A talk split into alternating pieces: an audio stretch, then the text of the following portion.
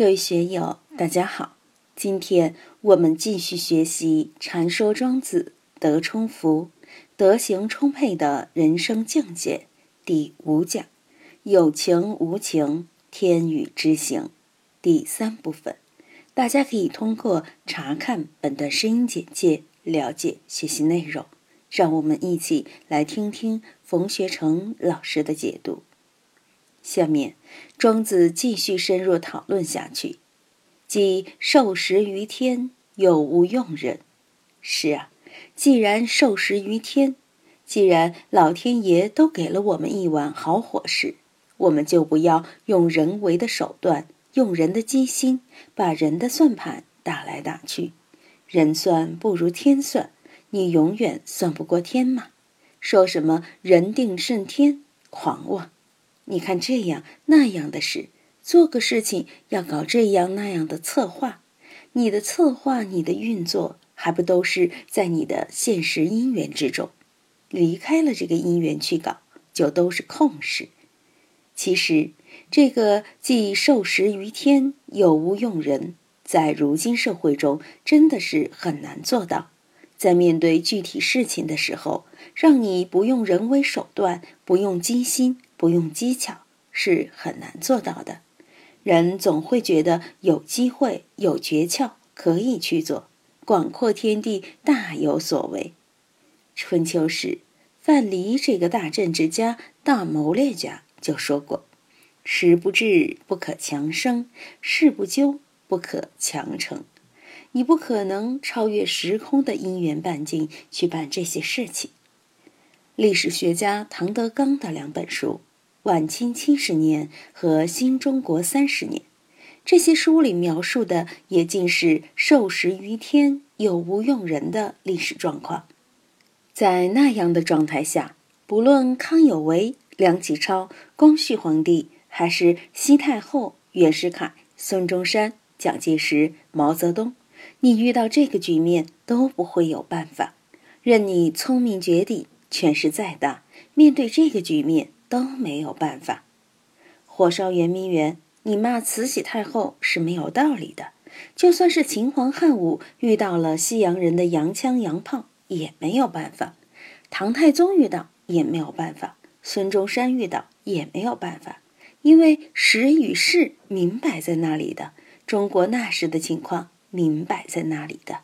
所以我们说，既受时于天，又无用人。怎样顺其自然，把我们人类社会的事情料理好？用禅宗的说法，不能死于句下。你死在庄子的这个句下，那也是要命的。庄子不是说天时吗？那好，大家搞成纯自然的，管他的，一切听天由命，刀耕火种，茹毛饮血，别人就会说你老客出毛病了。前面我们也说过，这个社会呢，它也是人的一种天使。离开了社会，人怎么活啊？活着有什么意思啊？所以我们要思考的是，怎样使我们自身与环境与时事合拍。一般的高明之人也做不到这一点，要非常高明的人才能做到这一点。下面大家就更要关注了。有人之行，无人之情；有人之行，故群于人；无人之情，故是非不得于身。渺乎小哉，所以属于人也；傲乎大哉，独成其天。有人之行，无人之情，这里是歌颂智人的。我们从这里看，智人也不是后来宗教里描绘的。脑后生光、神通具足的形象，实际上他跟普通人也是一样的。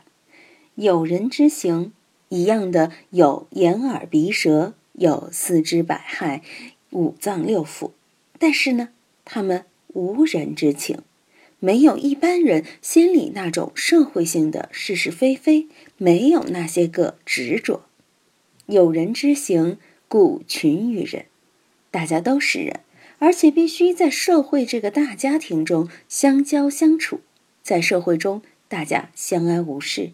如果你长两个脑壳、八只手，人家把你当妖怪，把你弄到博物馆去展览，你也就完了。无人之情，故是非不得于身。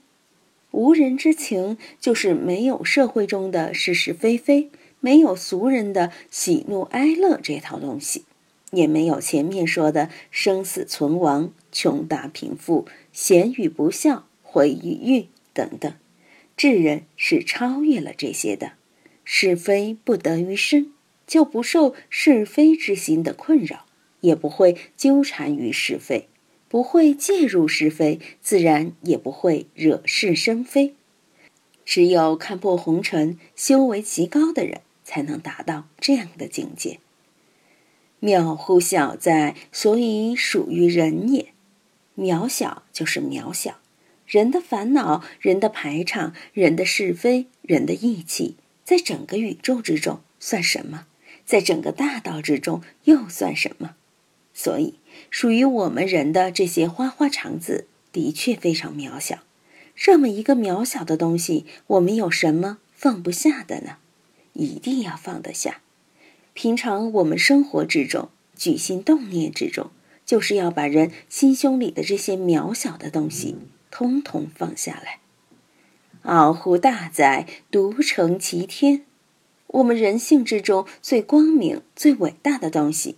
用佛教的话来说，就是我们的佛性真如；用儒家的话来说，就是我们的德；用道教的话来说，就是我们的道。这个就是傲乎大哉，独成其天。我们人性之中也有这个与天平等、与道平等、与道不二的东西，所以，我们怎样在生活之中与道同在？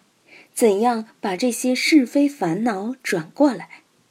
佛教里常说要转烦恼为菩提，转生死成涅槃。我们这里也要把这个渺乎小在转成傲乎大哉。当然，我们也不能产生排斥的心理。我们作为人，也不能不要人的社会性了，不要眼耳鼻舌了。一说无受想行识了，就拿根绳子把自己吊死，这就是脑袋进水了。